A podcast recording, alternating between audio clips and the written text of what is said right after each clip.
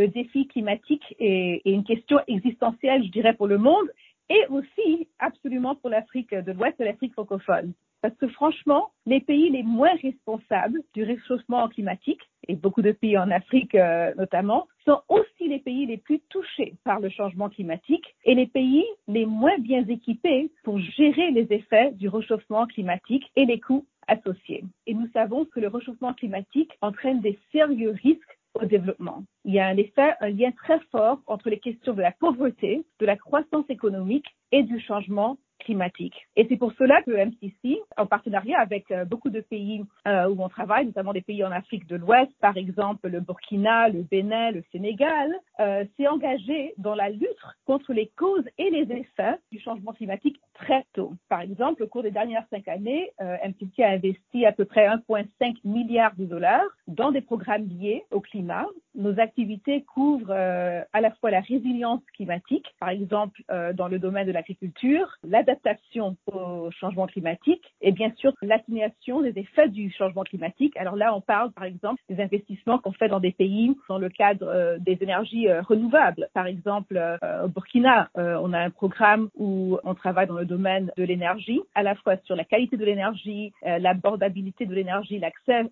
aussi dans les zones reculées à l'électricité. On travaille aussi dans des pays comme le Bénin pour essayer de voir comment le secteur privé, les investissements du secteur privé peuvent aussi s'intéresser à l'énergie renouvelable et, et, dans le cas de, du Bénin, on s'est surtout focalisé sur euh, euh, l'énergie solaire. Vous avez aussi des programmes au Niger au niveau de l'agriculture, c'est cela hein? Oui, tout à fait. Au Niger, on a un programme qui touche sur le secteur de l'eau et le secteur de l'agriculture. Et bien sûr, il y a un lien entre les deux secteurs. Et là, on travaille euh, beaucoup sur tout ce qui est la modernisation des systèmes d'irrigation. On travaille aussi avec les petits agriculteurs pour qu'ils puissent s'adapter à la nouvelle agriculture face aux défis euh, du changement climatique et aux problèmes de sécheresse qu'on voit aussi beaucoup dans un pays comme le Niger. Vous venez de parler de l'agriculture, de l'énergie, de l'eau et l'on sait que les femmes, hein, dans la plupart des cas, sont les plus touchées par ces, lacunes, hein, ces problèmes de, manque. Euh, donc, pourriez-vous nous indiquer dans quelle mesure vous apportez un soutien particulier aux femmes en Afrique?